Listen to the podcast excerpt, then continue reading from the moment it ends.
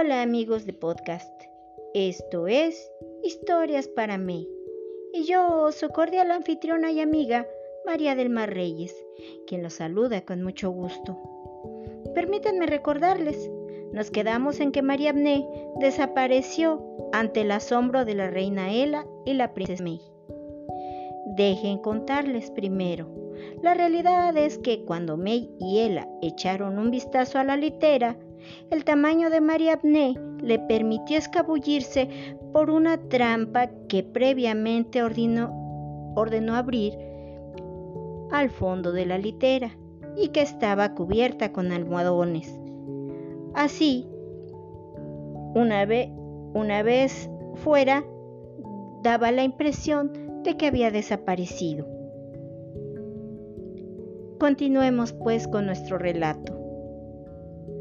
Una vez en el jardín de palacio, María Agnés se dispuso a esperar a sus padres, mismos que arribaron, arribaron minutos más tarde. María Agnés saltó hacia el carruaje que conducía a sus padres, quienes se congelaron al verla. Pasada la impresión, enviaron sus disculpas a la princesa y a la reina de, de el reino Ego pues decidieron regresar de urgencia al reino Fatu. Y, mandaron este recado con un paje que ya los estaba esperando. Una vez en casa, Mariamne les contó lo sucedido y lo triste y asustada que se sentía desde la muerte de Pedro. Ambos padres trataron de infundirle confianza y apoyo mientras le contaban lo que ellos consideraban, entre comillas, leyendas, cierro comillas. Ambos recordaban que sus abuelos solían contarles que entre la frontera del reino Fatu y el noble existía un pueblo de gente pequeña y que se decía que la mujer más sabia y anciana, descendiente de los primeros tristones, vivía ahí y que quizá con un poco de suerte ella conocería a alguien que hubiese superado esa condición de enanismo. No les he contado. La frontera entre Reino Fatu y Reino Noble está rodeada por un espeso bosque que solo atraviesa un camino que comunica ambos reinos, pero que nadie sabe quién construyó o quién lo mantiene aseado. El pueblo de gente pequeña se llama Maksha, en honor a la primer cavernícola que empezó a bordar y tejer hilando la lana de las cabras. Pero que, como ya no había casos de enanismo, nadie creía que ese pueblo existiese ya, pues solo acudía a él la gente pequeña y nadie nunca registró si alguno de ellos había regresado a su tamaño normal. Mariamne durmió esa noche con sus padres, decidida a buscar Maksha, pues ahora ya no importaba su tristeza, quería volver a abrazar a May. Al siguiente día, sus padres le obsequiaron una bella garza que se encargaría de llevarla. Así es, María ya era tan pequeña que podría montar en la garza. Los padres de María Abné le advirtieron que si en el lapso de diez días no encontraba Maksha, la garza regresaría a su hogar con o sin ella. La chica, triste pero decidida, aceptó la advertencia y pidió a sus padres que si no les llegaban noticias de ella con la garza, fueran a ciudad de Gólatra y acordaran con la reina Ela lo que debía hacerse para bien de la princesa May y de su reino. María Abné evitó llorar al despedirse de sus padres, y vuela que vuela, la garza y ella desaparecieron en el horizonte. Hacía buen tiempo y el voló, voló y revoloteó, buscando abrigo por las noches, hasta que pasados tres días cerca de un lago al que bajaron a beber, María y su garza vieron unas pequeñas fogatas.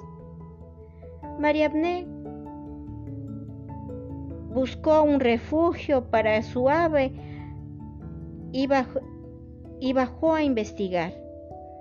A unos pasos de las raíces de un gran árbol cercano al mismo lago, se veía un arco de madera con la frase tallada, Bienvenidos a Maksha, refugio de gente pequeña. María Abné subió a dormir al abrigo de su garza y al amanecer del siguiente día decidió entrar al pueblo atando a su ave para que no volase lejos. En el pueblo, María Abné pasó desapercibida y decidió buscar a alguna autoridad que le indicara cómo llegar a la anciana sabia.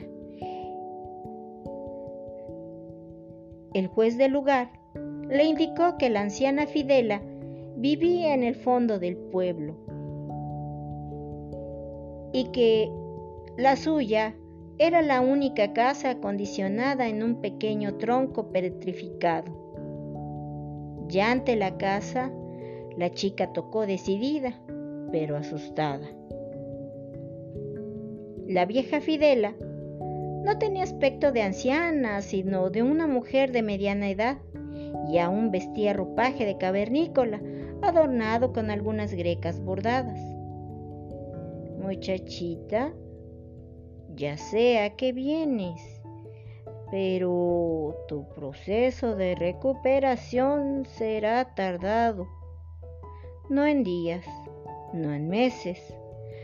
Puede que recuperes algo de tu vida en años. Y María Abnel respondió, pero señora Fidela, yo no tengo años, agregó con tristeza.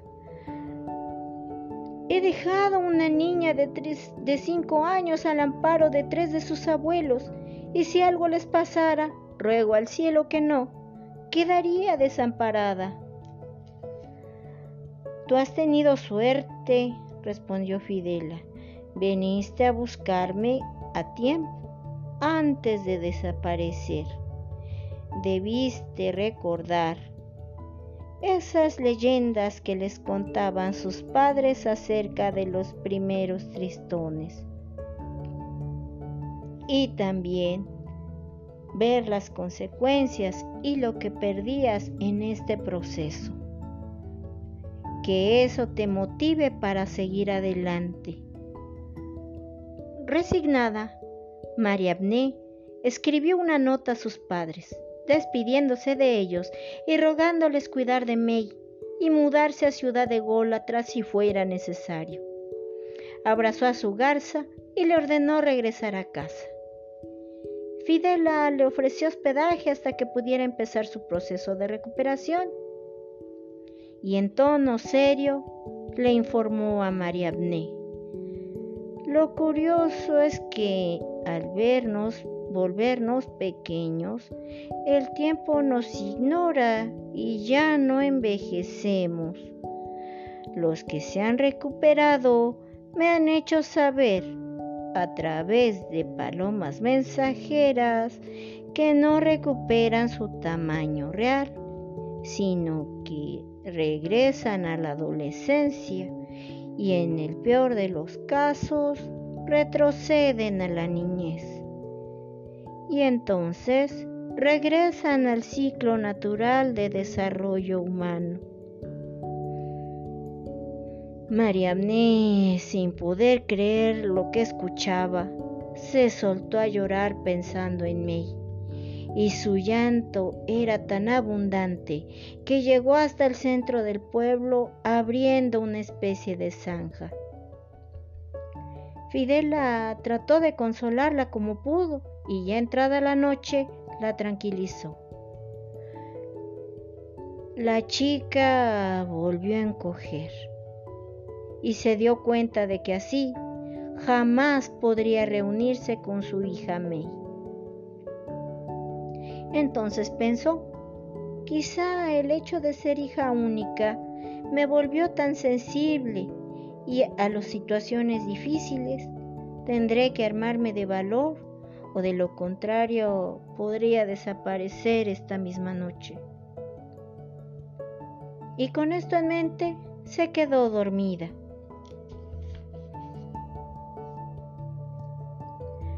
Decidida a llenar su corazón de valor, María Abné siguió el consejo de Fidela.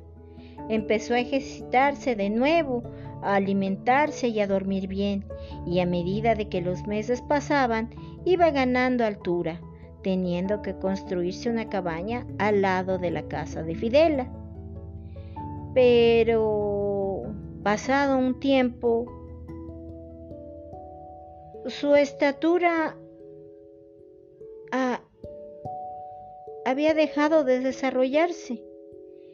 Entonces Fidela le dijo, busca la fuente de tu tristeza o tu rencor, pues me doy cuenta que proviene de un ser humano. Búscalo y actúa de modo en que puedas perdonar de corazón. Solo así continuará tu proceso de crecimiento y recordando Mariagné que le guardaba rencor a Marcial por maltratar siempre a Pedro, se propuso viajar al reino injusto y mejorar en lo que pudiese la vida de Marcial, pues siempre le pareció que no era que con el carácter de su cuñado la vida no era nada sencilla. Debo recordarles que nadie sabía aún lo culpable que Marcial se sentía por la muerte de su hermano. Y así, tratando de ignorar su remordimiento, se mantenía lo más alejado posible de su madre, la reina Ela, y de su sobrina, la princesa May. Bueno amigos, hasta aquí dejamos nuestro relato. Espero haber picado su curiosidad y que nos acompañen en la próxima emisión de este podcast.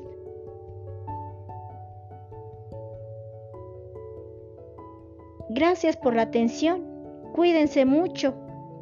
Aprovecho para saludar a mis oyentes Dianita V, Dianita C, Patti, Esmeralda, Chuy, Betty, Paola, Adriana, Alejandra, Maura, Carmen, Emer, Lolis, Cristian, Giovanni y José Luis. Bendiciones. Gracias. Bye.